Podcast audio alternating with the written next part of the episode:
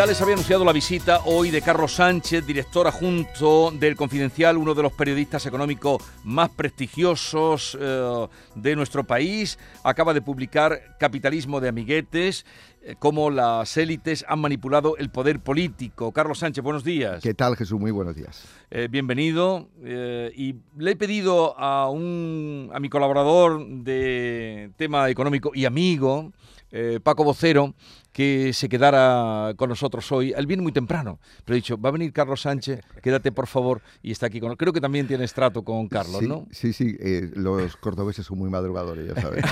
Paco Vocero, buenos días otra vez. Buenos días, buenos días Jesús, buenos días Carlos. buenos días, Paco. Capitalismo de amiguetes. Mm, el libro pretende responder a una pregunta, bueno, a muchas, pero una pregunta clave que es, eh, es, importante, que tiene que ver con el retraso de nuestro país, de España. ¿Por qué España perdió el tren de la revolución industrial y de los cambios posteriores? Bueno, uno de los grandes debates que se produce en la historiografía española a, lo largo de las últimas décadas es por qué España se quedó retrasada respecto a Europa en su revolución industrial. Y yo creo que desde el punto de vista académico se ha analizado mucho esto, que es decir, hay causas de todo tipo, causas de deterioro de la calidad institucional del país, causas geográficas. España es un país que está en la esquina de, de Europa, eh, causas puramente duras de, de, de, corrupción y causas que tienen que ver con el proteccionismo y el nivel de subvenciones que se dieron a determinados Eh, y eso es lo que intenta eh, eh, el libro explicar. Desde el punto de vista académico, ya digo, se ha estudiado bastante, pero yo creo que a nivel de calle se sabe muy poco el por qué tenemos unos déficits que tienen que ver con nuestro pasado. Y conocerlo es bueno para que no caer, como se suele decir, en los errores de, de, otro tiempo. Pero ya ha pasado mucho tiempo de, de aquello y todavía no nos hemos puesto a nivel. Pero hay determinados comportamientos que tienen que ver con, la idiosincrasia y tienen que ver, digamos, con un, una, cierta eh, inercia eh, social. Eh, ayer en una entrevista comentaba con unos periodistas el por qué España tiene, por ejemplo, muy poca educación financiera. La gente no hay un acercamiento a la economía de una manera natural como en otros países. y eso tiene que ver con nuestra propia cultura. Nos ha preocupado muy poco el dinero, nos ha preocupado muy poco el emprendimiento, nos ha preocupado muy, poco el mundo empresarial y siempre hemos visto al empresario como algo ajeno a nosotros, uh -huh. cuando realmente el, el, sector privado se basa en la capacidad que tenemos para crear riqueza a través de empresas. Eh, pero los españoles hablaron muy poco de dinero. Eh, hemos hablado mucho de política, eh, pero muy poco de, de, de economía. Y, y, yo creo que eso es un atraso histórico que todavía arrastramos. Hay otras cosas que hemos uh -huh. mejorado. Pues desde que entramos en la Unión Europea en el año 86, España es un país moderno, es un país, digamos, homologable a otros. pero todavía tenemos ciertas inercias que hace que la, el mundo de la empresa sea de desconocido para la inmensa mayoría de la, de la población. Paco. Sí, yo, eh, Carlos, eh, aquí siempre se ha hablado de, yo creo que hay tres mm, razones fundamentales que, en las que se basa un poco la, las claves, los pirales, la, la, la, clave de bóveda del libro, ¿no? que hablaríamos, eh, en nuestro caso, una ausencia de competencia, la subsidiación de los sectores de sectores clientelares y luego sin importar el mérito el viejo debate también de la meritocracia y luego también la corrupción. Lo que pasa es que la corrupción hay que mmm, precisar muy bien de lo que estamos hablando cuando hablamos de corrupción no no te parece yo creo que hay una corrupción eh, eh, sistémica que hubo durante en el pasado porque no había órganos que fiscalizaran el comportamiento de las élites políticas y de las élites empresariales. Yo siempre recuerdo que la Comisión Nacional del Mercado de Valores o la Comisión Nacional del Mercado de la Competencia que son organismos que ya todo uh -huh. el mundo conoce, no tienen más de 30 años de vida. Es decir, en España no había instrumentos para fiscalizar eh, comportamientos de las élites eh, políticas y de las élites eh, económicas. Y eso te lleva a favorecer a determinadas regiones o a determinados sectores frente a otros. cuando tú favoreces a una región frente a, a otra, lo que estás haciendo es discriminando. Y, y, en España, desgraciadamente, una de las características, una de nuestras singularidades, es que el trato de favor no se ha hecho solamente en empresas, sino en territorios, que eso es un caso, diría, casi único en Europa, donde en Europa, digamos, ha habido trato de favor a empresas, a, uh -huh. a sectores, pero en España la capacidad de influencia de los territorios ha sido muy fuerte, eh, desde luego más fuerte que en, el, que en, el, resto de Europa. En el caso catalán, que es evidente, y es lo que puede suceder hoy, pero en otro plano, ¿no? Desde el plano, punto de vista económico, en el caso catalán es el tradicional, ¿no? Sí, porque ahí está el viejísimo debate, ese sí que también es un debate del siglo XIX y del siglo XX, y diría casi de nuestro uh -huh. tiempo, el debate debate entre liberalismo contra proteccionismo, el, debate, el debate sobre el librecambismo contra los sectores que estaban protegidos. Y claro, eh, Cataluña, que tenía una industria textil muy potente, muy potente en el siglo XIX y en el siglo XX, eh, pues llega al siglo XXI, que es que se liberaliza todo el sector y la principal industria del textil español no se crea en Cataluña, cosa que es una especie de, situación extraña, sino se crea en Galicia, donde no hay ninguna tradición textil. lo, que cambia es que eh, a partir del año 98 se firma un acuerdo en la Organización Mundial de Comercio, el llamado Acuerdo Multifibras, en el que se liberaliza el mercado de, la industria textil y uno se imaginaba, pues, pues lógicamente Cataluña tendrá que reventar, digamos, porque va a, aprovecharse de ese know-how que tenía el centenario. Pues no, aparece en Galicia. ¿Qué significa? Pues que durante muchos eh, años, muchas décadas, se ha protegido un sector y se ha eh, eh, discriminado negativamente a otro. Y ahí estaría lo de amiguetes. Efectivamente. Eh, eh, eh, el, amiguetes es, un, digamos, una traducción un poco libre de un concepto que está muy estudiado en las, en las escuelas de negocio que se llama chronic capitalism, que es el, es el especie de, no, no, de corrupción, sino que es el, amiguismo, que es una de las formas, digamos, más suaves de la corrupción. Y eso en España sabemos mucho, ya prácticamente de los libros que escribía Benito Pérez Galdós o los análisis que hacía Vencelao Fernández Flores, gran cronista parlamentario, diciendo eso, que en España había mucho amiguismo. Siempre que hay poder, hay corrupción. Sí, porque está en la condición humana. Quiere decir, no hay ningún país que no tenga corrupción. Es decir, lo que diferencia a un país de otro es que cuando aparece un asunto de corrupción es la respuesta que da el Estado a esa corrupción. Es decir, corrupción en todos los países existe. Eh, ahí me decía un embajador alemán hace muchos años en España, decía, Usted está, ustedes están muy preocupados con la corrupción, pero realmente eh, en mi país también lo hay pero cuando detectamos un asunto de corrupción, inmediatamente actuamos. Y eso es lo que nos diferencia. Corrupción forma parte de nuestra condición humana porque al final somos, como decía Keynes, somos espíritus animales y que nos comportamos como, como animales, que en el fondo lo somos de otra manera. Mm. Oye, y hay una cuestión también que me llama mucho la atención eh, que tiene que ver con dos papeles. Uno, el, de los papeles de los profesionales, pero tiene que ver con dos papeles. Uno, el papel de los abogados, porque ciertamente los parlamentos en este país, históricamente, la condición de los diputados han sido siempre eh, provenientes del mundo del derecho de abogados, por lo que supongo que eso tiene relación con la ingente cantidad de kilómetros y kilómetros y kilómetros de normativa que, que hemos tenido siempre y que tenemos, ¿no? Hoy, ¿no? Sí, lo comentamos anteriormente. Eh, es decir, una economía tan subsidiada, una economía tan, disculpa, eh, tan, tan protegida, eh, necesitaba muchas normas. Y entonces la mayoría de los empresarios eran, no eran economistas, no venían del mundo de la, empresa, sino venían del mundo del derecho. Y entonces esa, el 40% de los eh, grandes empresarios en el primer tercio del siglo XX eran abogados, no eran empresarios. De hecho, España no tiene una facultad de económicas hasta bien entrado en los años 40, es decir, de 1940 estoy hablando, cuando en Inglaterra, en Alemania, había escuelas de negocios ya desde el siglo XIX. Volvemos a lo que hablamos anteriormente. Tenemos una falta de cultura financiera que hace que el mundo del, derecho se haya impuesto en el mundo de la empresa. Desgraciadamente eso está cambiando. Cada vez hay más emprendedores, cada vez hay eh, más jóvenes que les gusta eh, montar una empresa, pero tenemos una cultura mm, con mucha historia. Y, te decía el segundo, el papel de los ingenieros, ¿no? que también de caminos, ¿no? que ha destacar en esta historia. ¿no? Sí, hay, una, hay un personaje clave que es de los ingenieros de caminos, que es eh, nuestro primer premio Nobel, que fue José Chagaray, que era ingeniero de caminos, y él hace una normativa eh, a finales de los años 70 eh, del siglo XIX en la que permitía a los ingenieros de caminos construir libremente sin ningún tipo de intervención del Estado, que era una cosa, es como si tú quieres, vas por el, te compras un campo y dices, me voy a construir aquí una carretera. Bueno, pues eso continuó hasta, hasta los años 20, y fue Primo Rivera el que, digamos, metió a los ingenieros dentro del sistema reglado universitario, pero hasta esa época ellos tenían total libertad para hacer carreteras, excepto en los temas de expropiaciones, así que podía, tenía que intervenir el Estado por el tema de justiprecios y demás. Es decir, los ingenieros de caminos siempre han tenido un papel muy relevante, incluso eh, después de la, la dictadura. En los años 40-50, eh, la dictadura empieza a transformar el país, el desarrollismo, y ahí los ingenieros de caminos, bueno, se ponen las botas a la hora de la obra pública. Entonces, quiere decir que la culpa de muchas curvas que hay, tantas curvas como hay en las carreteras de los pueblos, no los que tienen que, mm, sortear una montaña, es por culpa de los ingenieros que iban por libre. Por culpa de los caciques locales que les interesaba por dónde iba el trayecto. más bien, más bien. Bueno, oye, y otra cuestión importante, eh, porque efectivamente lo hemos comentado ya, pero el debate de fondo aquí estamos hablando sobre proteccionismo y liberalismo, ¿no?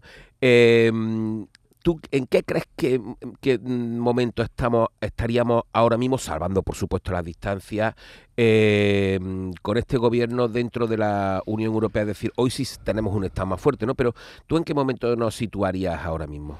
Yo creo que diría una socialdemocracia clásica, eh, pero aceptada por todos los partidos. Es decir, eh, cualquiera que llegue a, la Moncloa no va a cambiar las reglas de juego porque son las reglas de, juego europeas. España no es muy distinta a Francia, Alemania, Suecia, eh, a Italia. Es básicamente lo mismo. Incluso los países anglosajones, que son, como todo el mundo sabe, mucho más liberales, Reino Unido, Canadá, Estados Unidos, el nivel de gasto público está por encima del 30-33%. Es decir, y son países muy liberales porque yo creo que, se ha impuesto, digamos, eso que se llamó consenso de Washington, una, especie de de, equilibrio entre el liberalismo y proteccionismo. Es decir, el proteccionismo es malo eh, para la economía porque, eh, digamos, eh, revienta las costuras del emprendimiento, pero el liberalismo feroz no ha llevado a ningún sitio. De hecho, en ningún país las reglas son las, las que marcan los gobiernos y lo que tienen que estar los gobiernos hacerlas de una manera justa y equilibrada. Es decir, y que, y que estén fiscalizados por los ciudadanos. Es decir, yo creo que hemos llegado a una especie de consenso que es a partir del año 45, eso que se llama estado de bienestar, que, lo, que, es un equilibrio entre los viejos partidos democristianos de, de, que había en los años 30 y los viejos partidos socialdemócratas. Ese, digamos, es el escenario que existe en Europa. Y yo creo que España no es muy diferente. De lo que está pasando ahora políticamente en nuestro país, mm, lo de ayer en el Congreso eh, y, todo lo que hay, estos tira y aflojas, políticamente no sabemos hasta dónde puede llegar, pero económicamente se puede aguantar porque todos están pidiendo. Económicamente, pues eh, es como las crisis. Eh, eh, cuando hablamos de crisis, en, todas las crisis tienen ganadores y perdedores.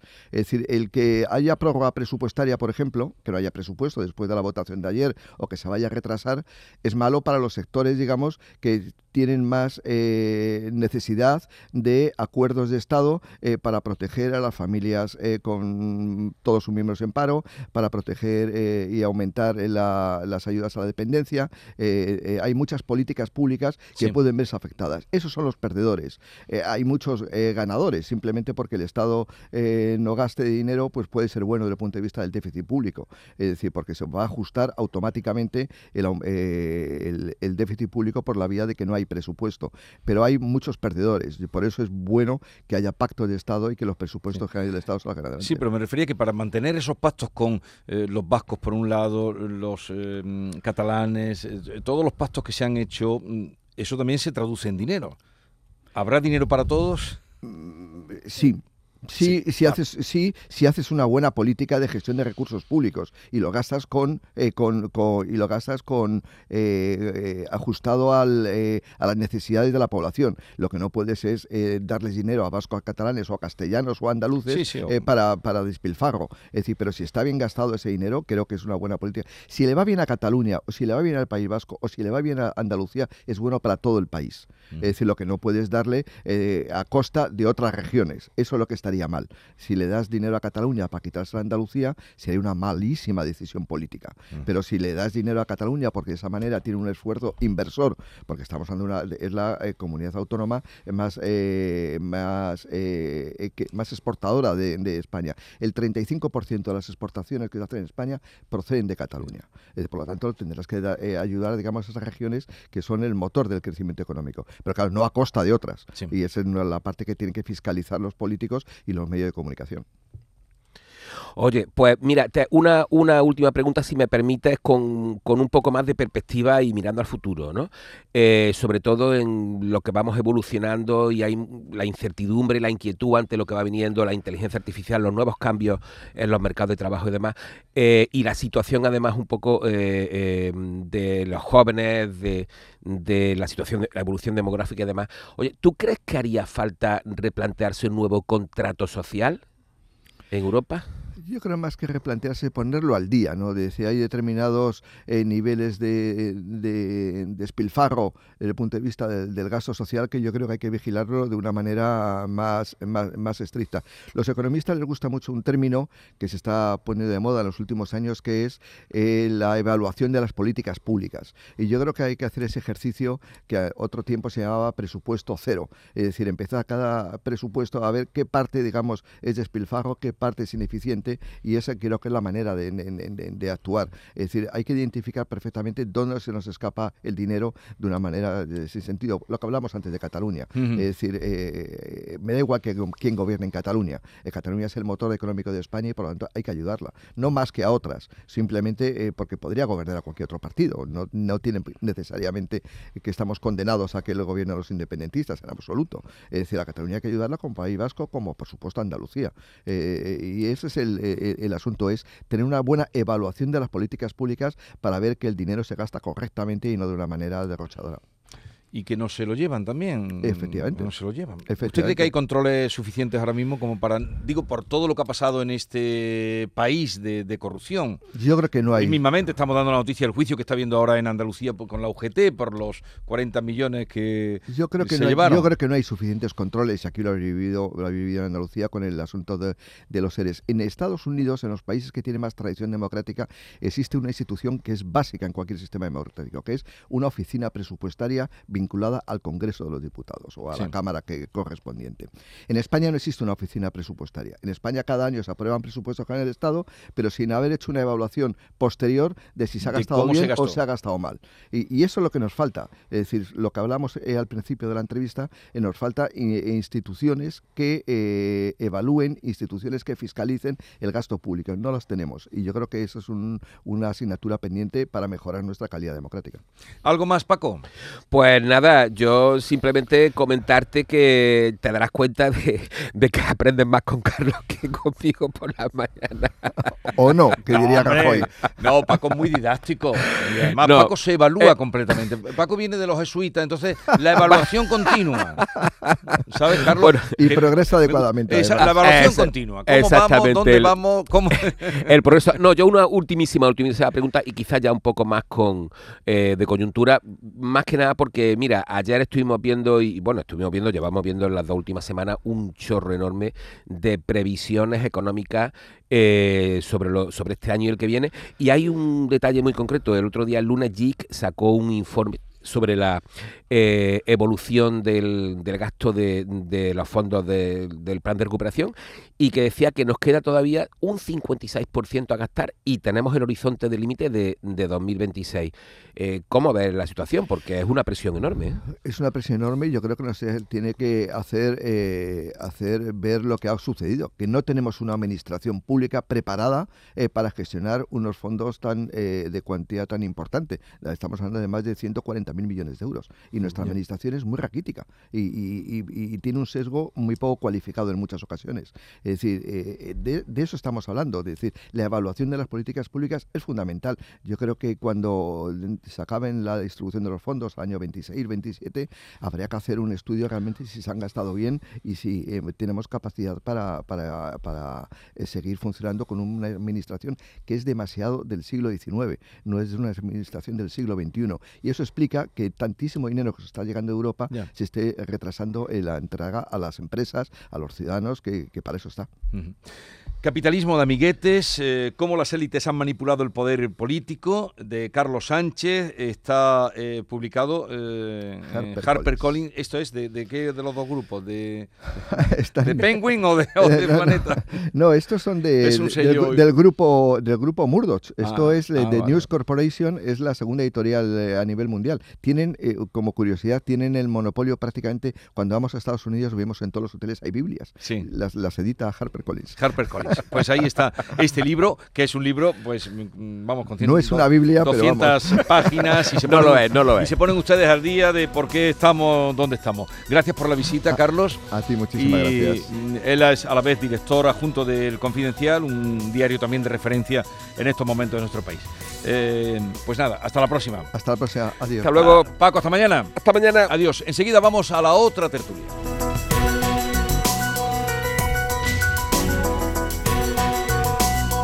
Esta es La Mañana de Andalucía con Jesús Vigorra, Canal Sur Radio.